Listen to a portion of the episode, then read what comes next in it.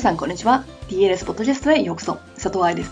お元気ですか？DLS ポッドキャストは、プロの現場から健康なダンス生活を応援する情報サイト、ダンサーズライフサポート .com のブログ音声バージョンプラス、ポッドキャストだけの裏話など毎週金曜日にお送りしております。このポッドキャストは、来日ツアーが始まる前にレコーディングしてありますが、札幌で2日間が無事に終わって、名古屋に向かう日であります。今回の来日では、札幌、名古屋、東京もあるんだけど、8月は福岡、9月は大阪も一応予定しております。もうね、5大都市制覇を目指してるって言って過言ではないですね。佐藤愛、頑張っております。さて、今日はセルフピティについて。最近の記事の中でもお気に入りの一つ。最近で言っても今調べたら2017年の11月だったよ書いたの。全然最近じゃないじゃんというツッコミとともに本文です。セルフピティって聞いたことありますこれね、日本語に訳すると自己憐憫っていうらしいです。でもさ、漢字の方が難しいよね。セルフピティっていうのを辞書で引いてみると、自分の苦しみ、かっこわがままな場合が多いに対して悲しむことと出てきます。自己憐憫の方を辞書で引いてみると、自分で自分をかわいそうだと思うことだと出てきます。まあ、そういう感情です。つまりね、いい感情か悪い感情かと言われたら悪い方。しかも自分がベースなので自分で変えられる。つまり自分しか変えることができない感情です。怒られた時、うまくいかなかった時、怪我している時などによく顔を出します。私こんなに頑張ってるのに誰も認めてくれないのね。失敗したのは私のせいじゃないのに怒られちゃってかわいそうな私。怪我して踊れないなんて人生最悪だわーっていう、こういうのをセルフピティという。私が殴りたくなる人種のことを指します。確かにさ、世の中理不尽なことはたくさんありますよね。それは大人になれば、つまりこの世の中で生きていく時間が長くなれば長いほど感じます。1ヶ月以上前に言っておいたはずのこの日働けませんというので逆ギレされるとかさボスの間違いなのに自分の責任みたいに言われるとかさ生徒のことを思って言ってるのにその親から怒られるとかさ笑えないよね。そういうことはよくあることです。ただしそれが起きたとしてもそれに対して被害者になって何かメリットがあるんでしょうか？ないです。自分の中でロミジュリ国庫ができるくらいですがそれはそれでつまんないですよ。最後みんな死んじゃうもんね。これね被害者妄想だけだったら痛いやつだなで終わるんですけど、そうじゃない場合も多いんです。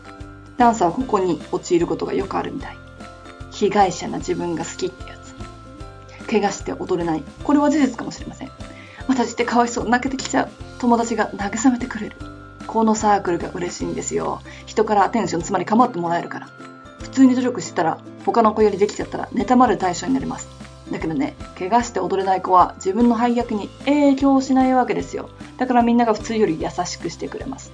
もちろんそんなひねくり返ってる子たちだけがダンサーなわけじゃないけどさ、痛みを抱えてる時に人は優しくしてくれますよ。私以外は。私は自分のせいですって言っちゃいますか怪我して心細い時や疲れてる時に他の人に優しくしてもらって嬉しくない人はいないじゃないですか。私だってそうですよ。もう嫌だと思ってる時に優しくされたら嬉しいので、うちには犬が2匹います。ギュッてするように。バレエで生まれたセルフピティ。例えば、太ってるって言われたとか、テクニックができないとか、成長が遅いとか、そういうものってバレエをやってない人からすれば、まあひどい、頑張ってる子に対して、そんなこと言うなんてってなるわけですよ。そして親や学校の友達が優しくしてくれます。居心地いいです。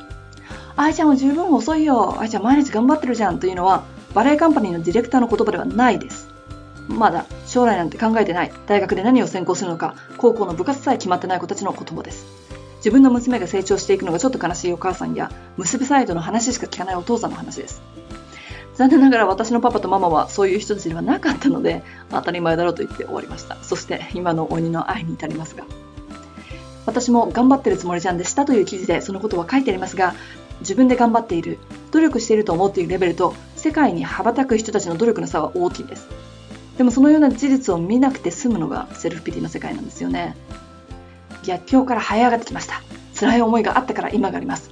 この悔しい思いをバネにしてというように、マイナスな気持ちの中にはパワーに変えられるものがたくさんあります。結局さ、人間痛い目を見ないと学びませんから。ほら、本でも教訓というのがあったり、ドキュメンタリーを見てても失敗から這い上がってくる姿に感動する。そんなものなんですよ。だから、マイナスがあったり、気持ちがあるということが悪いことでは全くないと私は思う。ただしね、セルフピティは甘いツボなんです。被害者って決めれば自分で自分の責任を問わなくて済みます。私かわいそうって思えば悲劇のヒロインになれます。そしてダンスはこういうの好きよ。周りの子たちはいい意味でも悪い意味でも理解してくれません。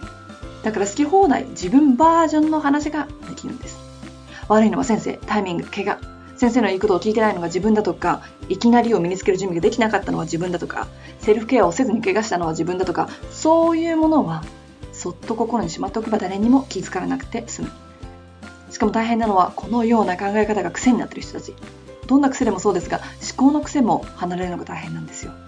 だけど自分でしかできません。しっかりと前を見据えて、しっかりと自分で責任を取って、そしてしっかりと自分で自分の人生を切り開いていかなければいけないんです。なぜか。それはあなたの人生だからです。この物語を生きなきゃいけないのはあなただからです。だったら、いい物語を書きなさいよっていう話なのです。いかがでしたか？セミナー会場でもこういう人たちを見るんですよ。DLS 受講がきっかけで、このセルフピリな自爆から離れて、鬼の愛に怒られてもできるじゃん的な自分を見つけてくれたら嬉しいです。ということで、今日のポッドキャストはここまで。来週のポッドキャストは皆さんからの質問に答えていきます。私に聞いてみたい質問がある人は、hello.dancerslifesupport.com に、ポッドキャスト質問という題名でメールを送ってくださいね。楽しみにしております。ではまた来週のポッドキャストでお会いしましょう。ハッピーランシング、佐藤愛でした。